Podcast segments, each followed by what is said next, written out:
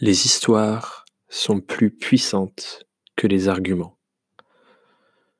Trop souvent, quand on essaie de convaincre de la pertinence d'un sujet ou même se vendre quand on est freelance, on rentre tout de suite dans une argumentation euh, avec euh, des éléments très rationnels, etc. Et finalement, c'est assez contre-productif puisque la manière dont euh, les personnes, les êtres humains, et toi y compris, prennent des décisions, ce n'est pas la majeure partie des décisions ne sont pas basées sur le rationnel, mais plutôt sur l'émotionnel. Et quand on, s'intéresse au fonctionnement du cerveau, on se rend compte qu'en fait, la grande majorité de nos décisions sont prises effectivement par une partie du cerveau qui s'appelle le cerveau limbique. Et, ce cerveau limbique, il dépend de plusieurs choses. Il dépend de la mémoire et des émotions. Et ensuite, la couche au-dessus, qui s'appelle le néocortex, c'est cette partie du cerveau euh, qui nous différencie des, euh, d'autres, d'autres espèces euh, vivantes, qui nous donne à nous, les êtres humains, la capacité de rationaliser, d'analyser, de, d'aller chercher des statistiques, toute cette partie très rationnelle. Et en fait, sur la majorité de vos décisions, cette partie rationnelle vient justifier des décisions que vous avez déjà prises au niveau émotionnel.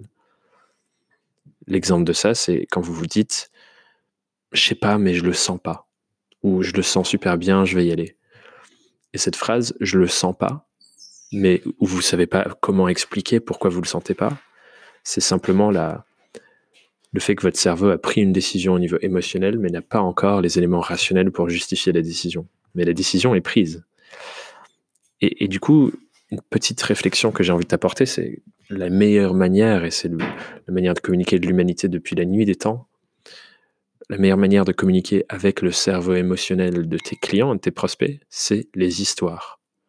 Raconter une histoire, ça suscite de l'émotion, ça engage davantage, et on ne se sent pas, entre guillemets, attaqué par des éléments très rationnels, euh, des arguments, etc. Mais au contraire, on se sent emporté et on rentre dans une histoire.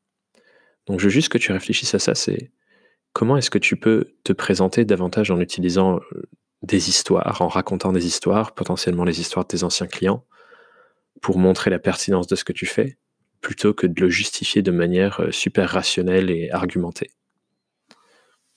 C'est ma petite pensée du jour. Et sur ce, je te souhaite une belle journée et je te dis à demain pour une nouvelle pensée quotidienne.